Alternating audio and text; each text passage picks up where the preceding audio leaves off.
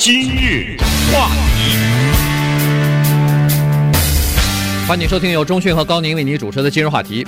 呃，我们来到美国的这个华人啊，呃，来自各地啊，来自各个国家。但是同时呢，你如果问一下来美国的目的和动机的话呢，呃，不外乎呃有寻找更好的生活条件的，有寻求自由的。同时，很多的人，大概不管是来自什么地方的人呢，都会告诉你说。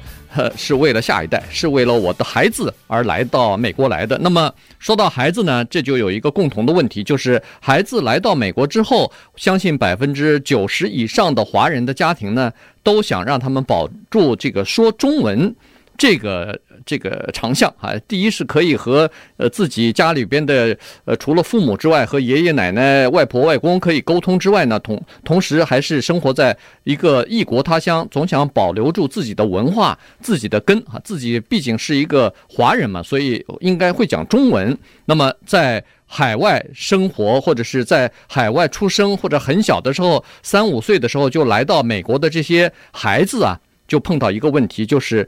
他们怎么样来学中文，以及怎么学中文才有效呢？对，有一个人，他名字叫南桥，我怀疑他这个是一个笔名哈。以前做过很多年的文学翻译，现在呢是在美国高校从事课程设计工作。他是非常关注教育和教育理念这方面的，尤其是跨语境的文化教育，就是跨了两种语言以上的这种情况之下的孩子的文化教育。所以他写过两本书哈，一个叫做《知识不是力量》，另外一本书叫做《及格主义》。他在前一段时间呢，在《纽约时报》的中文版上呢，发表了一篇文章，这是用中文撰写的一篇文章。这篇文章的名字叫做《为什么 ABC 们恨中文》，ABC 就是生在美国的华人，这叫 ABC。文章的名字一下就触及了一个很大的话题。这文章呢并不是很长，但是里面却点出了很多这个问题背后的本质以及对这个问题的解决方法。所以我们觉得呢，这个话题太大，无论如何要利用这个机会跟大家分享一下，但是时间又不够，因为这样的话题可以不夸张的说，今日话题这样的时间，从礼拜一开始聊到礼拜五是绝对没问题的。呃，确实是太大的一个话题，他这个文章也是触及到了很多很关键点，所以在这里就是告诉大家呢，这个话题啊，触及到每个人。你可能现在你的孩子两三岁，可能是已经上了高中的孩子，可能你的孩子已经上了大学，都已经工作了，可能你的孩子都有孩子了。或者说，你可能没有孩子，但这个话题都跟你有关系。尤其是你说我没有孩子，这话题跟我有什么关系？有关系。你认识不认识这样的一个人？他在美国生活了二三十年，英文不太会讲。认识这样的人吗？对，对吧？有啊，这个话题跟你有关系，所以一一定要听这个话题。在讲这个话题之前呢，也要告诉大家，尤其是有一些在开中文学校的这些人，或者一些家长们，可能也在听这个节目，那更要去看这篇文章。如果你还没看的话啊，更要去思考这里面的问题，因为今天这个话题的核心呢，可能是以泼冷水为主，就是可能不太好听的话说的要比好听的话比较多一点，但是呢，我们就抱着一种。接受的态度，抱着一种对这个问题探讨的态度来思考一下，就是为什么我们的后代恨中文？那当然，如果你说没没这问题，我们的后代不恨中文，那你这句话是不成立的，因为有太多的例子可以证明，就是如果真的有一两个孩子不恨中文的话，那绝对是特例。对。我们说的是大多数的情况哈，所以呢，呃，特例我们就不算了哈，因为什么事情都有特例啊。也，这个有有有一些孩子，呃，有语言天才或者天生就是对这个呃中国文化或者是中文感兴趣，那那是特例哈。那会八种语言的人还有呢。对对，所以呢，大部分的情况，你看看我们自己，看看我们身边的，不管是亲戚、朋友、同事，还是呃这个听说的、看到的，基本上的情况呢是。如果要是出生在美国或者很小三五岁的时候就来到美国的话呢，这个情况基本上是普遍的，就是家长基本上会送孩子去中文学校啊。这中文学校，呃，现在只要是有中文聚集的地方，呃，就很多哈。这个除了南加州是不用说了哈，因为华人太多了，不可能没有这样的学校，很多。呃，即使在什么 Ohio 啊，在 Oklahoma。呃，这些华人比较少的地方都有中文学校。当然，那些中文学校基本上都是家长自发的哈，自己当老师不拿钱，然后在周末的时候教孩子。呃，除了自己的孩子，同时也教其他的中文的孩子，在一起凑在一起呢，就等于是教他们一些中文。这个是纯属义务的哈。当然要为这些人呃致敬了。不过现在要谈的问题呢，就是说现在的现实是这样子，就是孩子啊，他学中文越学。越没有这个，越学越没有兴趣，越学越觉得这个中文很烦，呃，既占他们的时间，同时进步也非常的慢，最后就大部分的人就采取放弃了，因为有很多的家长在孩子学中文的同时，还让他们学其他的东西呢，数学补习、物理补习。呃，AP 补习，然后再加上弹个钢琴、吹个长笛，呃，打球呢，哎，还打个球什么的。所以这个中文是他们的其中的一部分哈。所以，呃，当然这个待会儿会谈一下这个家长的动机，为什么要孩让孩子学学中文？这里头有很多的动机。但是呢，让孩子在从孩子的角度来讲呢，最后他们学来学去。大概就是不外乎是背几个单词，写几个句子。呃，这个家长看了以后也觉得，哦，这个中文学校还有点用，至少呃现在会写五个句子，会说五五句话。可是问题到了高中的时候，学业一忙的时候，这中文学校就停下来了。一停下来的时候，家长就会发现，原来学的呢，不管是十句话还是十五个句子，嗯，那孩子全忘记了啊。对，这个重点来了哈，这里呢小小的又要延伸一下，实际上这个学中文的。整个的过程跟学一件乐器差不多。我们见没见过这样的一个孩子，或者是我们的华人的子弟有没有这样的？就是弹钢琴弹了五六年、七八年，然后后来呢，因为上高中或者是上大学一忙，再过了那么几年，坐在钢琴前面，一个音都不会了。有这样的孩子吗？有，这听着好像有点同感。对，这样的孩子是很多的哈。就是他以迅雷不及掩耳之势，把他曾经投入到。五年、八年时间的这么一个事情，给你忘得光光，有没有人去想一想这是为什么呢？有没有人在这方面花一点心思呢？学语言跟学乐器、跟下棋、跟打球实际上是一样的，也就是说，这个东西如果当他学的时候，他的初衷是，或者当他坐在这个钢琴前面，或者捧着这个中文书在学的时候，当在他脑后面的这个声音是：你要是不学，我就打你。如果是你要不学，将来就找不到好的工作，或者说这个东西你不给我背下来，你看我的脸色等等，您认为他将来忘的速度会很慢吗？他忘的速度是很快的。如果当时您学的时候是这样的态度，我们的英文是怎么学的？我们我跟高宁的英文是 A、B、C，不是这么学的吗？对，是在一个完全没有语言环境的情况下学的。There is a book on the table。这句话我记得清清楚楚，就是这么一句一句学的。到了什么程度？那我们那个时候是认真的学的。到了现在，还有发不准的音，还有不认识的字，还有不了解的文化背景，还有不确定的语法结构。这是这么挣扎了一辈子去学这个语言，学到今天是这个德行。那如果是这样的话，您就想说把我们的孩子送到一个中文学校，每个礼拜只去一个礼拜六，回来有一搭没一搭的写个作业，你指望他以后能读《水浒》吗？那这个可能是没有的吧，这是今天泼的第一盆冷水。那么稍待会儿呢，我们再看看这个问题有哪些深层的需要考虑的矛盾因素，以及有没有什么可行的解决办法。今日话，欢迎继续收听由中讯和高宁为你主持的今日话题。这段时间跟大家讲的呢是南桥他在《纽约时报》中文版的这个网站上的一篇稿子哈，就是说。为什么 ABC 啊，生在美国的华人会痛恨中文？那么这个呢，呃，我们觉得很有借鉴的意思哈，所以跟大家一起来聊一下。因为我们不管是自己的这个子女也好，是自己呃朋友、亲戚、同事，呃这些呃看到的东呃是这个现象也好呢，其实都是有一个共同的东西，就是很多的孩子啊，在学习中文的时候，呃。没有真正的把这个中文学下去，好，或者说，呃，在学习的过程当中呢，家长有各种各样的考虑，逼着孩子去学，结果这个最后的结果呢是，孩子学到的东西后来全部忘光，而且对中文也产生了一种抵触的情绪。那这样的话呢，实际上学比不学还要差，原因就是他把以后学想学中文的那点儿动力啊。全部给呃这个破坏荡存无遗了，在他儿童的时候就已经扼杀了哈。这个话题真的不能提，一提任何一点你一提出来一下聊一天哈。你看他这里面提到的 I hate Chinese schools，他不是生活在我们这个南加这边的，他是生活在美国的中南部那个地方。那你可以想象，那地方环境比这儿要差多了嘛啊。所以那个地方的孩子，他说普遍的都说这么一句话：我痛恨中文学校。中文学校光这四个字能聊一天，为什么？因为什么叫做中文学校？在美国很多人开中文学校，各种各样的原因咱们不管，但是至少我们向他们致敬，这是肯定的。这是他们在。不遗余力的，就是你哪怕说他是赚钱也好，他也是至少他在做这个事情，就是让很多华人的孩子把自己的子弟送到这里来，至少多多少少呢能够，呃，就是亡羊补牢也好，或者是他做一些垂死挣扎也好，他至少是在做这个努力。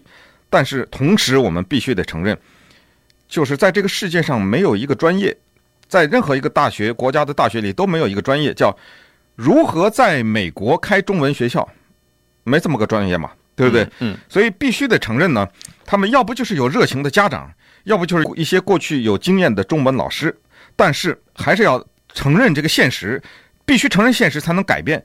就是没有一种人，他就是毕生的精力是研究如何教生在美国只会英语的华人孩子有兴趣的讲中文，没有这样一本教科书啊，没有这样一本书啊，没有这样一个专业啊。所以各个学校呢。你说是大家教的这个教法教材是统一，这是没可能的。什么东西统一呢？有统一了，就是有一些极为枯燥的教材是大家通用的。这个呢，按照南桥说呢，这就是扼杀孩子兴趣的第一步。就是这个教材首先没有意思，这个教材没意思到什么程度呢？有的甚至是这孩子已经十几岁了嘛，对不对？对，他来了。他在英文的时候，他已经能读《Harry Potter》，这个是《Harry Potter》最后的那一本，已经将近七百页，这么大厚的一本英文小说，他可以看。你到了中文学校，他说“小猫小狗拔萝卜”，你让他学这个东西，他首先从这个思维上面他就抵触你，这不是侮辱我的智商吗？你让我这么个一站一米七八的这么一个孩子，拿着个书念“小猫小狗拔萝卜”，你让我学这个东西。他这个抵触第一个就来了。当然，如果你年纪再小一点，没办法，你可以读小猫小狗拔萝卜。但是呢，那个年纪你也是被家长逼去的，所以这就是恨中文学校的原因的当中的几个了哈，还有更多。对，呃，这个教材确实是一个很大的问题，但是呢，这个教材又和呃辅导的这个书籍或者是其他的辅导的这个。呃，就是比如说阅读方面的这个题材呢，也有一些关系哈。也就是说，没有更多的东西让孩子去读，光是集中在课本上，这个是不行的。当然，这个怎么说也是比较困难，因为呃，老师或中文学校的呃这个老师会说，那他连这个呃小猫小狗拔萝卜都还不会呢，你让他再读什么东西啊？他基本上就等于是读什么东西都读不懂了。所以先从基础再讲。对，但是确实呢，但是基础它这个不不一定非得小猫小狗拔萝卜呀，没错，对不对？你十几岁的人，你可以从另外一些角度，从他关心的东西，可以教他从国际国际网络这几个字的英文是什么开始教起嘛？呃，中文是什么？从这儿开始嘛？对，也就是说，在编教材的人当中呢，你可以借鉴一些，比如说教。外国人学英文的，人家的这个教材是怎么编的？这怎么循序渐进的？哈，这这个都可以去借鉴。这个是教材的第一个问题。第二个问题就是时间了。时间这个是一个非常大的问题。哈，这个如果我们在中国长大的孩子，几乎都不太知道自己是什么时候真正学过的汉语。哈，好像基本上没有教你语法，只有到了大学的时候才上语法呢。初中小学的时候没有说这是什么我什么。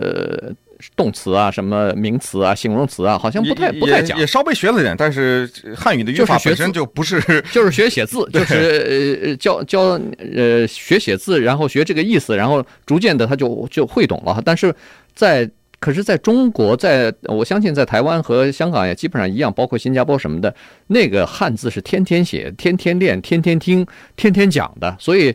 你不学他也会哈，这个文盲他都会讲都会听，所以这个呢，在美国的儿童当中，每个星期六来上一次课，这是远远不够的。嗯，所以这个是很大的问题。再加上很多的老师，说实话是不太称职、不太合格的哈。尽管他们有很大的热情，他们想要教孩子更多的东西，他要他想要把自己的所有的知识和中文的这个呃这个他他所知道的东西。全部想灌输到孩子的头脑当中去，而且有点恨铁不成钢的这个意思。可是问题，他不是每一个人都是一个称职的老师，这个没办法。他没有受过这个教育，这个就是教学的教育的话，那不是每个人都可以很好的当老师的。嗯，那么于是就回答了下面一个问题，就是我们的孩子到底你希望他的中文到达什么程度，或者是没有孩子的人，你到底希望你的英文到达什么程度？这个呢，就跟动机有关系了。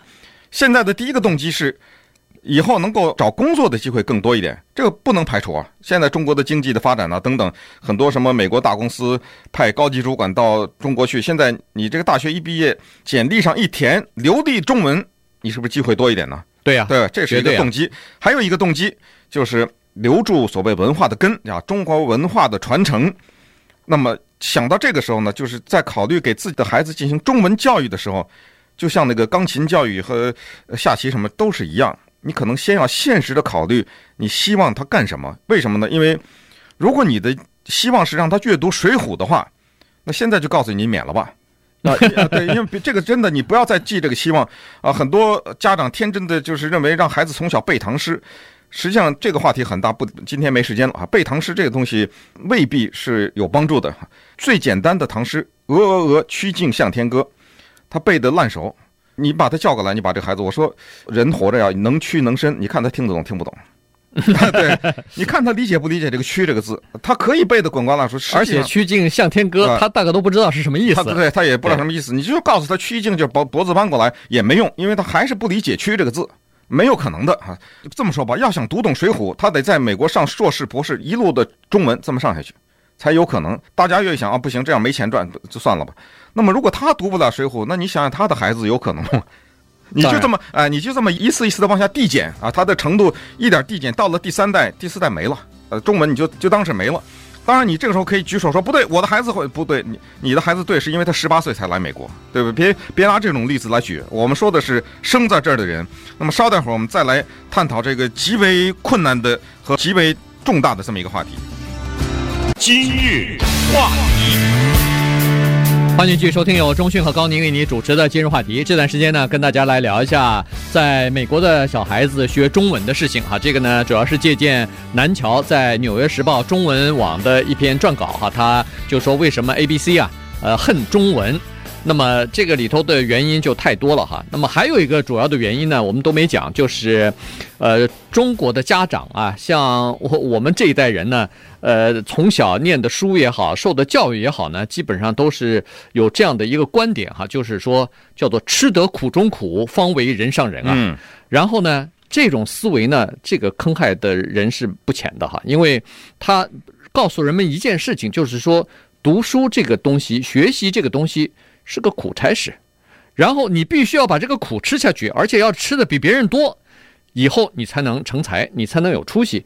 从小咱受的训，咱父母亲教我们也是这个。然后你看什么古诗啊、古呃古文当中也都是这个哈，呃悬梁刺股嘛，哎，悬梁刺股，悬梁刺股还不一样，他是为了复仇。嗯，可是你听到多少这个呃以前的才子佳人，那那时候念书多么苦啊，这个十年寒窗苦，然后才最后才可以金榜题名时啊，这个然后呃等于是鲤鱼跳龙门了，所以人们都愿意去吃，好像那时候认为说不吃苦你就没有办法呃翻身哈。可是问题，把学习和苦吃苦放在一起，当然，这个以形象的讲呢，这个确实，呃，这个学习它不是像玩儿不不是像打电动游戏那么有兴趣哈，因为有很多的事情你是不可能有兴趣的。所以在这种情况之下，在这个思维的呃笼罩之下呢，华人的家长特别喜欢就是逼着孩子去学，因为这个家长逼孩子去学中文这件事情呢。他没有任何的心理负担，因为他认为说，第一，这是一个吃苦的过程，不是每个人都愿意吃苦的。孩子不愿意吃苦，不愿意学习，这是正常的。所以我为了孩子未来，为了他的好，我得逼他，我逼他去学习，这个叫做。不仅是正常的，而且是必要的。苦了我们的家长啊！多少家长风尘仆仆，什么寒假暑假带着孩子往中国跑啊，这个给他安排这种各种班呢，我只能再小小的泼个冷水了。您带他去中国再多的暑假，他也读不懂《水浒》啊，这是没有办法的。他这一辈子，如果他不专门去把他的精力和时间和金钱投入在这上面的话，他的中文没有可能达到那个程度。所以还是回到这个问题，就是动机。好，如果你的动机就是能够在家里跟父母讲讲话，能够将来找个工作，在简历上写一笔，或者是在考大学的时候在 AP 上拿个高分的话，那这个没问题啊，这个都是一点问题都没有的哈，这个绝对是可以理解的。但是现在我们讨论的不是这些，我们讨论的是孩子们他们为什么恨中文？因为南桥注意到一个现象，我觉得这个非常的敏锐。他说他到中国去看中国很多的国际学校，所谓国际学校，就是在中国有钱人把自己的孩子送到这种学校里收昂贵的学费，然后让这些孩子听英语上课、日语上课、法语上课、德语上课，对吧？对，这是国际学校的概念。你人在中国，可是呢，却用另外一种语言在接受教育，然后你回家来讲中文来。可是他发现一个问题，就是这些侨居他乡的儿童，几乎没有一个就是上国际学校的这些华人的子弟，几乎没有一个说我恨英语，没有一个人说我恨德语。那些法国人送到法国国际学校的人，没有一个法国孩子说我恨法语，是我爸爸我妈逼着我们到那个学校里学的，也没有见过一个人说我恨日语。有没有人可能个别的有，但是就是总体来说没有。这事情真是。怪了套了，这事情可真的奇怪了。十几年以前，BBC 有个记者 Paul Crook 来到我们电台，那时候我们高宁都见了，他中文叫柯洪刚，嗯，对，大柯嘛，啊，大柯，哎，他，我问你，那假如不让你看到这个人的长相，让他跟你讲电话，你会认为他是个洋人吗？绝对不会，绝对没有可能。对，一口北京腔的，他是一口北京腔，他什么土语都会，什么书都能看，什么水浒三国什么都能看，他的中文。是怎么来的呢？他爸爸是 David Crook，他还教过我呢，是北京外语学院的英语系教授，是个纯粹的英国人。他生在北京，长在北京，所以他的母语又是中文又是英文，也就是说，他就是等于今天生在我们 Arcadia 的一个华人的孩子，不就等于这样了吗？对对。可是我告诉你，大柯他可以明天到今日话题上来跟大家介绍说今日话题来一个新的主持人叫大柯，你听他听一年，然后有一天你见到他是一个身高一米九的一个洋人，你吓死。你也就是说，他完全有能力来主持今日话题这个节目，然后让你一丝一毫听不出他是一个洋人。这样的人，反过来是一个华人，我一个也没见过。就是他生在一个讲英语的国家，生在就就咱们就说生在美国吧，他的英语和他的中文是一样的程度。他像大柯这种人，英语没有任何口音的，他就是个英国人。对，也就是说，这样的一个华人是 ABC。没有口音讲中文，什么中文书都能看，什么中国文化都理解。然后同样的也在英文，这样的中国人可能有，但是我一个也没见过。对，这是为什么？对，这个就是要要不要想一想？对，对这个就很呃，这这很严肃，或者是你必须要想的一个问题，嗯、因为。像大柯这样的人，就是说一个外国人从小在中国长大，这种人还少，比较少。哦、对，呃，这这相比来这儿的这个生在美国的这些孩子，哦、那太那太多了。那相比起来，这个数量还不是一个、呃、两个的，差一倍两倍的问题了哈。但是这样的孩子在美国，他为什么就学不好中文呢？那最后呢，还有一点点时间，我们广告之后呢，再来跟大家探讨一下。当然，我们也不是很成熟，也不知道怎么样才能最好的改进。但是至少大家可以通过一些方法，看看能不能提高一些中文教育的这个品质。今日话题，欢迎继续收听由中讯和高宁为你主持的今日话题。这段时间跟大家讲的呢，是为什么在美国的孩子啊。非常痛恨中文哈，痛恨学习中文，这个原因很多哈。刚才一个一个的分析了，还有一个原因呢是家庭里边造成的压力哈。这个呃，我们都知道，在美国的一些华人啊，他一般的这个社交的场所呢。有两个，一个就是华人的教会，呃，聚集很多人；另外一个就是中文学校。当然，你仔细想想，什么弹钢琴，钢琴班可能也有很多的家长，但是问题，钢琴一般都是一对一的啊，所以有的时候你不可能看到呃成群结队的家长在同一个时间出现在钢琴老师那儿，除了他有这个整个的呃比赛或者是呃这个练习啊，那这种机会比较少。可是每个周六。送孩子去中文学校，这个是同时间，大家都要去上课嘛。接孩子也是同时间的，所以早去的孩子，呃，早去的孩子的家长，或者是去送，或者是接的，就可以碰头在一起。如果要是上一个小时课的话，有的家长就不离开了，就待在那儿了。所以相互之间，大家彼此都认识，谁的妈妈、谁的爸爸都在那儿。然后，呃，当然很多资讯就可以交流了。哎呀，报考什么大大学呀，以后学什么呀，等等。但是同时不能否认。相互之间的攀比和暗自的这个暗下的较劲儿啊，嗯，也开始出现了。这个，所以，呃，这个南桥他又发现，他说中文学校最终往往就变成叫做“虎妈集中营”啊。对，虎妈集中营啊，把自己对孩子的全部的希望，要把自己的孩子培养成比隔壁那个张阿姨、李叔叔的孩子要更有出息的这种愿望，全部的像大山一样压在自己的孩子身上。他能喜欢这东西吗？就一个孩子，他哪理解这个呀？他哪理解说你把我送到这儿来，是因为将来让我比那个张妈妈家那 Kevin 或者李妈妈家那 Michael 要赚钱多？一个孩子他怎么理解这些东西呢？可是你不知道孩子不理解，你就把这东西压在身上，他能喜欢这东西吗？所以，当然南桥的这个文章呢，今天我们只触及了皮毛，原因就是因为我们自己有太多话要说。他在这里提到一百多年以前，当年华工到美国来修铁路，那时候的华工都不识字的，那个时候有伟大的教育家晏阳初和陶行知这些人，他们编了一个教材，这个教材把中文当中最常用的。一千三百个字编成了四册，叫做《平民签字课》，每一册二十四课，每天晚上学习一课，每天晚上只用一个小时的时间，一共加起来就是九十六个小时，学完四本书。这样，那当时解决了多大的问题呢？使得早年来到美国根本不识字的那些文盲的苦力，到最后全都能够看书读报了。这两个伟大的教育家，他们的贡献真的是太大了。后后来这些华工到什么程度？可以写信给家里啊。嗯，现在技术条件这么好，现在这个对教育的研究也是这么多哈，嗯、包括呃这个华就是华语的教育以及国外的这种教育，我觉得只能用泛滥二字，太多了，太多了，各种各样的这个教学法什么的，嗯、呃，这个心理包括心理学什么都放在里头了。那为什么现在的这个华语的教材它就还比不上一百年前？那个平民签字课呢？这个我就不明白了哈，到底这是为什么呢？这个确实是有很大的问题。当然，这里头还有另外一个问题值得注意的，就是呃，这个书写书写工具的变化哈。现在你要再想让这个孩子拿起铅笔、拿起圆珠笔，一笔一字一笔的，还要教他们在练书法的话，这个几乎就就像另外一座大山压在他们身上一样。这个可能性更小了。对，所以在这种情况之下，恐怕在输入法方面，因为他们现在学呃这个中。文有的很多大概都是用 iPad 啊，都用这个东西开开始了，所以恐怕除了要手写，当然也不能完全强调笔画一笔一画的了。除了手写之外呢，恐怕还是要呃要求他们或者鼓励他们学会语音的输入，这样呢对学习中文也有很大的好处。